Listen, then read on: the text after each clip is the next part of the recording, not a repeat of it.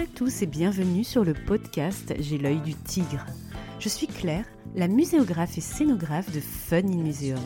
Mon métier, c'est d'aider les musées, les équipements touristiques et tous les professionnels du patrimoine à trouver des solutions pour booster, rendre waouh l'expérience de leurs visiteurs. Chaque semaine, je vous donne les stratégies, les astuces et surtout de la bonne humeur pour réinventer avec moi le monde des musées, les rendre plus fun et vraiment accessibles à tous. Alors mettez-vous à votre aise, installez-vous confortablement et c'est parti pour l'épisode du jour.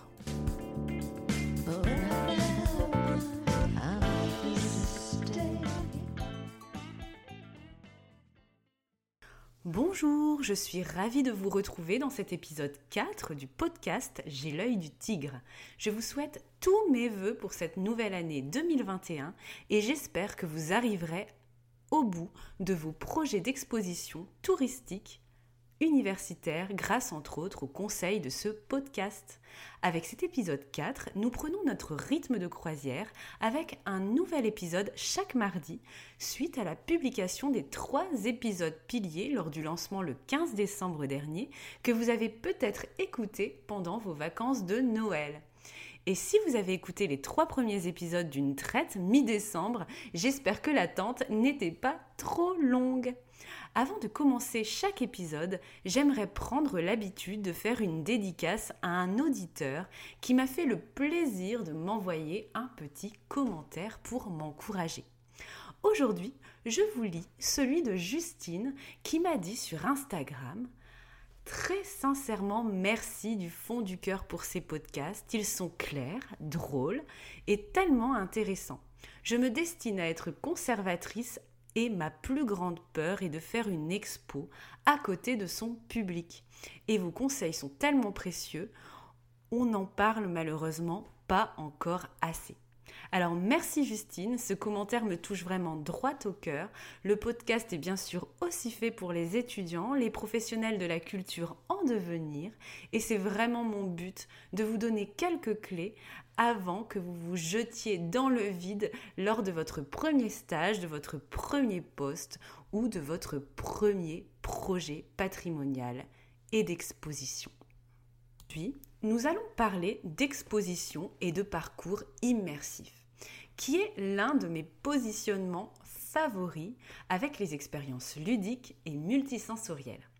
Rendez-vous épisode 1 si vous voulez en savoir plus. Alors, quand on parle d'immersion, on pense réalité augmentée, réalité virtuelle. Si vous confondez les deux, dites-le moi et ce sera peut-être le sujet d'un épisode Kezako une prochaine fois. Vous pensez aussi peut-être, quand on parle d'immersion, décor de carton-pâte, limite kitschouné comme à Disneyland. Vous vous dites aussi peut-être, mais Claire, ça coûte un bras tout ça, regarde l'atelier des Lumières à Paris, les écrans XXL partout, je vais griller mon budget pour 10 ans si je me lance dans un projet pareil. Le DGS ou mon président de communauté de communes ou je ne sais qui euh, va me tuer. Alors, pas de panique, sachez que l'immersion, eh bien, avec un peu d'imagination et de créativité, c'est comme tout, il y en a à tous les prix. Ça dépend où on place le curseur et où est-ce qu'on va décider d'agir. Et je vous avoue au passage, personnellement, j'adore travailler sur des projets à petit budget, car c'est là où on doit vraiment faire preuve, je trouve, d'agilité et de créativité. Bon après, si vous avez un million, c'est sympa aussi, mais on sait que ce n'est pas le cas de la majorité des porteurs de projets, alors gardons les pieds sur terre. Allez, je referme la parenthèse, c'est parti pour l'épisode 4. Avec les 4 conseils que je vais vous donner aujourd'hui pour rendre votre parcours immersif dans votre musée, dans votre château, etc., vous n'aurez plus d'excuses pour sauter le pas J'imagine que vous vous dites, oh là là, c'est ballot. Des conseils, je vais être obligée de faire une expo immersive, immersive, zut, zut, zut. Mais avant de passer à mes astuces, j'avais envie de déconstruire peut-être une fausse idée que vous avez en tête. Au-delà euh, de que l'immersion euh, coûte un bras. On pense que l'économie de l'expérience, dont on parle beaucoup aujourd'hui, et que l'immersion, c'est super tendance et c'est très actuel, que ça se joue aujourd'hui. Alors moi je vais vous dire, pas du tout. Moi qui ai étudié en long, en large et en travers l'histoire des expositions spectacles, des parcs à thème et des équipements un peu hybrides, je peux vous dire que l'immersion dans la culture, ce n'est pas la nouveauté du moment. Pensez aux expositions universelles, par exemple, à l'exposition Cité Ciné en 87 à la grande halle de la Villette. Ça vous dit peut-être quelque chose. Alors j'avais deux ans pour vous dire que ce n'est pas de première jeunesse. Le parcours aussi voyage au temps des impressionnistes à Auvers-sur-Oise dans les années 90 qui a été rénové assez récemment. Quand on pense immersion, on peut aussi penser à l'exposition Titanic que personnellement j'avais visité l'année de mon bac en 2003 à Léon en Espagne, super exposition euh, immersive, ou bien encore Escale Atlantique à Saint-Nazaire, euh, qui date à peu près euh, des mêmes années, début 2000, si ma mémoire est bonne. Donc il existe vraiment déjà une flopée d'exemples d'expositions immersives. Alors quand on vous dit oh là là, les expos immersives, c'est les expos du moment de 2020, euh, etc., eh c'est une idée complètement fausse. L'immersion dans les expositions et les musées, donc ça date pas d'aujourd'hui. Faire du visiteur un héros de sa visite, le mettre dans la peau d'eux, lui faire vivre un voyage, tout ce que vous entendez, parfois c'est la réalité dans les projets et parfois c'est tout simplement de la com, de la poudre aux yeux. Il ne suffit pas de mettre votre visiteur dans le noir avec des projecteurs, avec une lumière rasante sur des sculptures, un écran géant avec un film pour dire que l'exposition, elle est immersive. Il faut arrêter un petit peu avec ces fausses idées et euh, cette com et surtout ces euh, expositions qui ne sont finalement pas euh, très immersives. Le public, en plus, il n'est pas dupe. Il va s'en rendre compte si vous lui promettez une aventure, un voyage spatio-temporel à travers le temps et l'espace, et que ce n'est pas le cas, ça euh, ça va pas aller du tout. Bref, pour une immersion réelle et subtile dans votre parcours de visite, vous avez quatre possibilités d'action que vous pouvez bien sûr cumuler entre elles avec un dosage variable comme dans une recette de cuisine. Premier ingrédient, si vous voulez embarquer le visiteur dans un univers, le faire voyager, ce qui coûte le moins cher, c'est d'intégrer de l'immersion dans votre scénarisation de parcours. Ça vous grille un peu de temps de réflexion et quelques neurones ou au pire, vous faites appel à un muséographe pour vous aider un peu, mais bon, ça va pas vous coûter un bras. Souvenez-vous, un parcours de visite, une exposition, égale discours en trois dimensions. Donc, s'il doit y avoir de l'immersion quelque part, c'est d'abord dans la manière de raconter les choses. Vous pouvez imaginer que vos séquences du parcours de votre exposition ou de votre parcours de visite en plein air sont des mondes à explorer, où les publics doivent relever des défis, où ils vont rencontrer des personnages. Vous pouvez en effet choisir que le visiteur suive un personnage narrateur qui a une personnalité, un angle de vue particulier sur le sujet, avec lequel on va pouvoir s'identifier, s'amuser, qui va nous montrer ce qui est important de regarder, de retenir, de faire dans cette exposition, etc. Et quand je parle de personnage narrateur, je ne parle pas seulement des mascottes pour les publics familles. Le travail de scénarisation euh, peut être approfondi et il peut surtout s'adresser à plein de publics différents. Les mascottes, les personnages narrateurs, c'est pas seulement pour les publics familiales. Du coup, dans la rédaction de vos textes, dans le graphisme qui les met en forme, on va pouvoir travailler sur l'immersion grâce au, au, storytelling.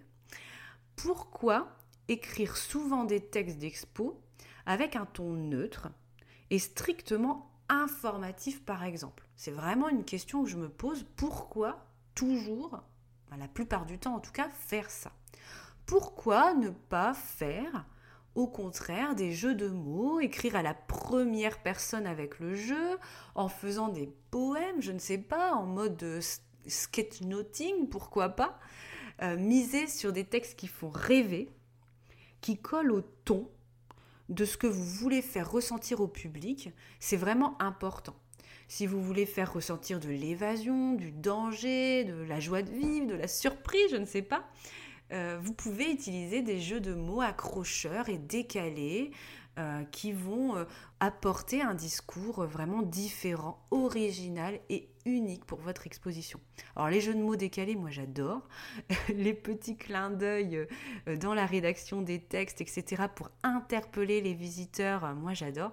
Et souvent, je fais beaucoup rire mes clients avec ça. Je pense que s'ils m'écoutent, ils doivent sans doute euh, avoir quelques anecdotes dans leur tête qui leur reviennent. Donc, premier ingrédient, immerger votre visiteur grâce au discours, au scénario de visite. Osez, osez vraiment l'immersion dans votre scénario d'exposition, c'est vraiment important. Deuxième ingrédient et conseil pour une exposition et un parcours vraiment immersif, misez sur les cinq sens. Alors ça, je vous le répéterai très souvent, mais c'est vraiment important. Repensez à mon exemple de Nocturama avec un, éclairage rasant il y a quelques minutes. Hein. Vous agissez sur les yeux, mais si vous, ajoutez pardon, aussi ponctuellement une ambiance sonore, des chuchotements, une musique, une voix, des éléments à toucher en lien avec le thème, des diffuseurs d'odeurs pour agir sur le nez et le goût de votre visiteur, eh bien votre exposition, elle va être euh, totalement autre chose. Elle va jouer sur plein de canaux sensoriels et émotionnels différents. Et là, vous allez vraiment proposer une exposition immersive euh, à vos différents publics cibles et pas seulement en mettant euh, le visiteur euh, dans une pénombre et quelques jeux de lumière, ça ne suffit pas du tout. Si vous faites une exposition sur la mer, pourquoi pas ne pas faire sentir l'iode ou même le poisson pourri, pourquoi pas si ça participe au message et à l'émotion que vous souhaitez susciter chez le visiteur spectateur. Donc finalement, immersion, jouer sur les cinq sens et c'est égal à visuel, tactile, auditif, olfactif et gustatif. Troisième ingrédient pour de l'immersion, eh bien c'est le décor. Alors, pas besoin de miser sur l'immense décor de carton-pâte, hein. ça peut être aussi des papiers peints XXL sur vos cimaises avec des visuels échelle 1-1 qui permettent de, d'immerger vraiment le public dans un décor euh, à moindre frais. Vous pouvez aussi proposer une scénographie avec des sas, des portes, des modules scénographiques à traverser.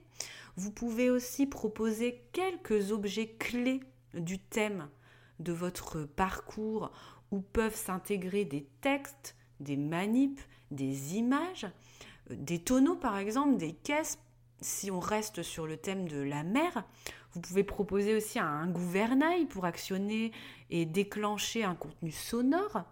Euh, vous pouvez proposer une proue euh, où va se cacher une anecdote à trouver pour le visiteur, ou bien encore une longue vue pour observer des images d'archives. Voilà, vous allez utiliser des objets factices, hein, bien évidemment, euh, qui vont permettre aux visiteurs d'avoir un accès participatif au contenu, mais surtout avoir vraiment des clins d'œil sur le thème. Il va vraiment avoir tout un vocabulaire visuel, tactile, sensoriel, qui vont se rattacher thème pour mieux l'immerger dans votre histoire, mieux l'immerger dans votre univers. Alors n'hésitez pas à vous abonner à mon compte Instagram car je publie, je publie souvent des petits conseils inspiration de ce type et mon identifiant, si vous ne le connaissez pas encore, c'est Fun in Museum. Quatrième ingrédient et conseil, c'est de mettre le visiteur en action. Vous l'avez déjà compris avec euh, l'aspect multisensoriel, si vous souhaitez lui faire comprendre une notion, le mieux, c'est qu'il expérimente en faisant des actions concrètes.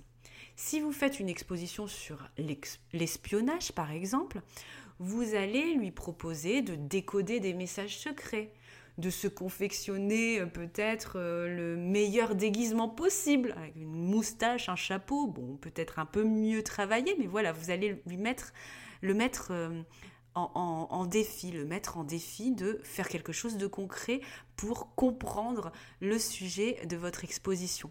Vous allez lui proposer de fabriquer des faux papiers, vous allez lui proposer de répondre à un quiz avant que la bombe explose. Je suis certaine que quel que soit le sujet de votre parcours de visite, vous pouvez trouver toujours des petits défis et des actions concrètes à faire réaliser à votre visiteur et à vos différents publics cibles en fonction de leur appétence pour qu'ils comprennent autrement qu'en lisant un texte ou qu'en regardant une vidéo ou qu'en écoutant une station d'audio guide. Et voilà pour les quatre conseils pour une exposition et un parcours vraiment immersif à utiliser en tout ou partie au gré de vos envies et de votre budget, le nerf de la guerre encore une fois, CF épisode 2. Premier ingrédient donc, immerger le public grâce à votre discours et au storytelling. Stop aux expos avec un ton strictement informatif, neutre et sans âme.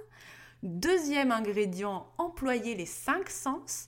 Non aux expos où on passe son temps à lire et à regarder. Je reste vraiment poli, hein, mais non d'un petit bonhomme en mousse, oubliez, oubliez vraiment ces expositions sans un parti pris multisensoriel. Il faut vraiment jouer sur tous les canaux et les modes d'apprentissage. C'est vraiment la clé aussi de l'accessibilité euh, des musées et du patrimoine pour tous. Troisième ingrédient, le décor et les objets symboles qui vont être des clins d'œil et qui vont créer un univers, un espace-temps particulier. Vous allez vraiment embarquer vos visiteurs en jouant sur les détails et la subtilité.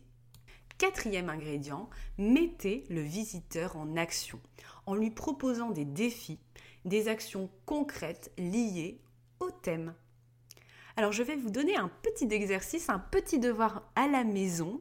Si vous souhaitez vous lancer dans la conception d'un parcours immersif, je vous conseille de faire un tableau avec plusieurs colonnes. Ceux qui connaissent mes livrables et mon travail savent très bien que je ne jure que par les matrices très concrètes pour découper la réflexion plutôt que 15 pages de concepts tirés par les cheveux. Alors dans ce tableau, vous allez faire plusieurs colonnes qui représentent les volets où vous pouvez jouer sur l'immersion.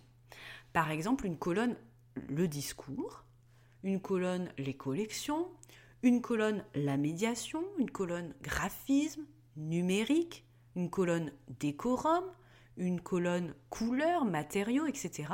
Et dans ces colonnes, vous allez inscrire toutes vos idées qui permettraient de rendre plus immersive et surtout plus subtile l'expérience de visite par rapport à votre sujet, à votre cahier des charges d'exposition et de parcours de visite. Souvenez-vous, Funky Cocotte, épisode 2, si vous êtes un peu perdu sur la notion de cahier des charges. Et voilà, l'épisode touche à sa fin. J'espère que vous partez encore avec de l'inspiration et de belles idées en tête pour vos projets en cours et futurs. Je vous souhaite une très belle journée, matinée, après-midi, soirée, où que vous soyez, au bureau, à la maison, dans votre voiture ou au musée si ça réouvre un jour. Hein. On est, euh, on est en, en 2021, en janvier, on ne sait pas encore ce que va être l'avenir, mais voilà. Prenons notre mal en patience, gardons espoir, ça va réouvrir un jour. Je vous dis à mardi prochain pour commencer une mini-série de trois épisodes sur le numérique au service des musées et du patrimoine. Et si vous voulez me soutenir dans cette démarche de podcasting, n'hésitez pas à partager les épisodes sur les réseaux sociaux ou, et à votre audience hein, par mail, etc. Il existe, que ce soit sur le lecteur Ocha ou sur les plateformes d'écoute, des liens de partage pour pouvoir faire connaître le podcast et me motiver à enregistrer d'autres épisodes. Merci à tous si vous prenez le temps de le faire et merci de m'écouter encore pour ce quatrième épisode. À bientôt et gardez l'œil du tigre.